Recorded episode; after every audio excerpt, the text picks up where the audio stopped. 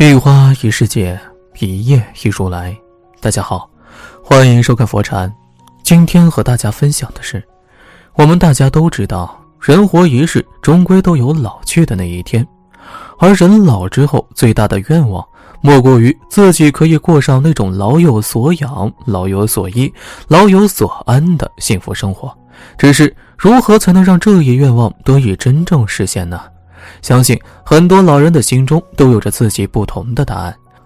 有的老人说，儿女不仅仅是自己的亲生骨肉，而且儿女还和自己存在于一定的血缘关系，届时肯定让儿女给自己来养老了。况且儿女养老这是天经地义的事情。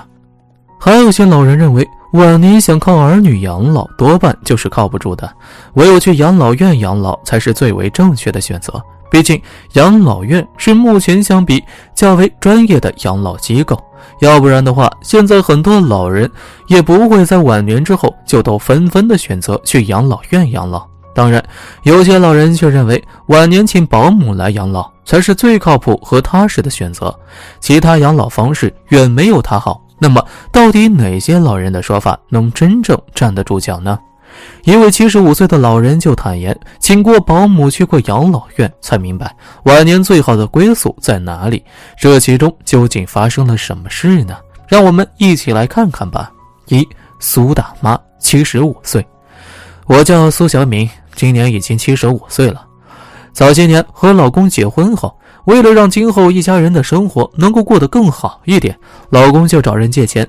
买了一辆小四轮车去跑运输。由于那个时候跑运输的人少，再加上运输车辆很少的原因，短短几年时间，老公不仅把借别人的钱都全部还清，并且手里还盈余了不少的钱。之后，老公把之前的小四轮车卖掉，紧接着又买了一辆更大的汽车，继续跑运输。那么，在之后的时间里面，老公就一直在外面坚持跑运输，而从未换过其他行业，直到他年老体衰，彻底干不动了，才才真正的停下了自己的脚步。而老公这几十年的辛苦付出，也最终收获到了丰硕的果实，不仅把两个子女供养上了大学，并且还给两个子女买了新房。当然了，老公还给我们自己留了两套房子和一些银行存款。原本按照计划是。在接下来的时间，我和老公就是什么也不去干，什么也不去想的。我们就只去好好的享受自己的幸福晚年生活，但命运却总是造化弄人。六年前的一天中午，老公突然腹痛难忍。原本我和老公还以为他的身体没啥大毛病，可后来的医院检查却让我和老公瘫坐在地。原来老公竟然得了肝癌。而后为了给老公看病，我们去了不少的大医院，花掉了不少的积蓄，甚至于我们还把一套房子都给卖了。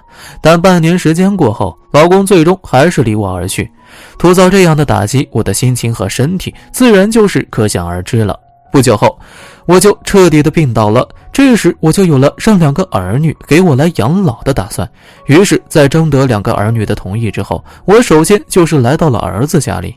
在儿子家生活期间，不管是我的吃喝拉撒睡，还是衣食住行等方面，说实话，我觉得自己儿子做的还是很不错的。可就是我的儿媳在处处挑我的毛病和我作对。她不是嫌我身上有老人味儿，就是嫌我吃饭有声音，甚至就连我晚上上厕所次数多了，她都嫌弃。为此，她不仅三天两头跟我吵架，并且她还跟我儿子在吵架。那么，在这种情况下，我就只能选择离开儿子家。当我到了女儿家里之后，刚开始的时候，女儿女婿在照顾我的这个问题上面一番表现，我还是挺满意的。可是时间久了之后，我就明显感觉到，此时的女儿女婿就是处处的讨厌和嫌弃我。更有甚者，有一次我饭还没有吃完，女儿直接把我碗里的饭给倒掉。紧接着，他就去洗碗磨凳。虽然我老了，但我也有自己做人的基本尊严和人格。再后来，不等女儿女婿主动赶我，我就非常自觉地从他们家中离开了。而后，我就选择了我们当地一家养老院去养老。据别人所说，这家养老院还挺不错的，所以我也对这家养老院抱以了很高的希望。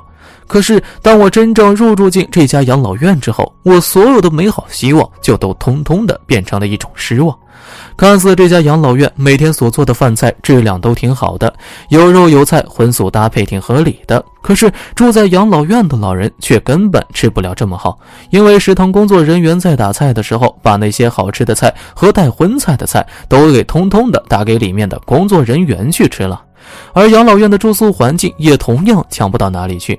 我所住的房间天天就总有一股难闻的气味传出，非常的刺鼻和呛人。每到下雨天的时候，房间还处处阴暗潮湿。房间的空调、电视和饮水机等各种家用电器不仅款式老旧，并且还是三天两头的坏，也没有人来修理。只是相比较这些，我最不能容忍的就是养老院里面的护工整体素质就是真的很差。平常，你若想让护工帮你去做什么事情的话，那么你就必须要给护工一定的好处才行。这个可以是礼物，也可以是红包。否则的话，护工要么就给你敷衍应对，要么就是在那里给你故意拖延时间。最关键的问题就是，你每次有求于他，你都需要重新送东西给他才行，而不是说你就只是送一次就好了。那么长久下去，谁能受得了？也正是因为上面这些诸多原因的存在，我在养老院住了两年之后，实在是坚持不下去了，只好从这家养老院当中搬离出来。而从养老院搬出后不久，我的一个朋友就强烈建议让我去雇请一个保姆来照顾陪伴自己，于是我就照做了。不过说实话，在最开始的时候，我还对雇保姆来照顾自己、陪伴自己，抱持有一种怀疑的态度。但后来我就逐渐的释然。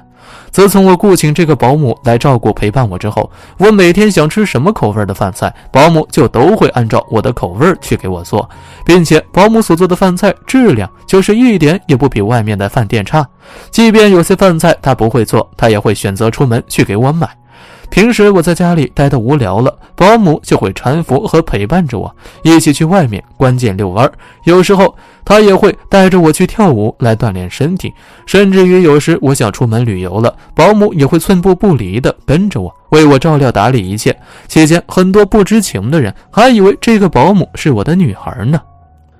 最重要的是，保姆在平时照顾陪伴我的时候，她不仅非常有经验，并且还很专业。有一天晚上，我的额头就直冒虚汗，当时我就认为是天然所致，可是保姆却在第一时间把我紧急送往医院去医治，而事后也证明保姆的做法非常正确及时，要不然的话，我的身体恐怕就会出现更大的问题。转眼间，这个保姆已经在我身边照顾陪伴我，也已经将近有三年多的时间了。而在这三年多的时间里，保姆在照顾陪伴我这一问题上面，就让我感到相当的满意。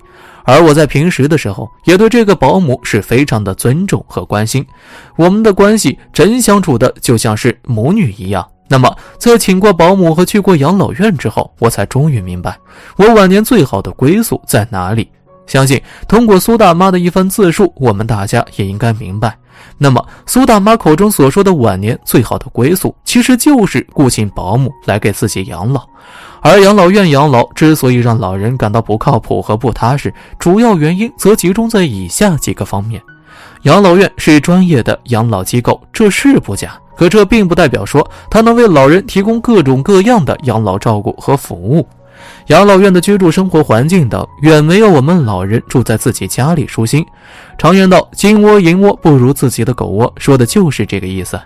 养老院的整体护工素质并不是很高，虽然老人每月交给养老院的费用并不低，但是养老院发放给护工的工资却是很有限的，而底薪往往就只能招到一般性的护工，护工的整体素质自然就高不到哪里去。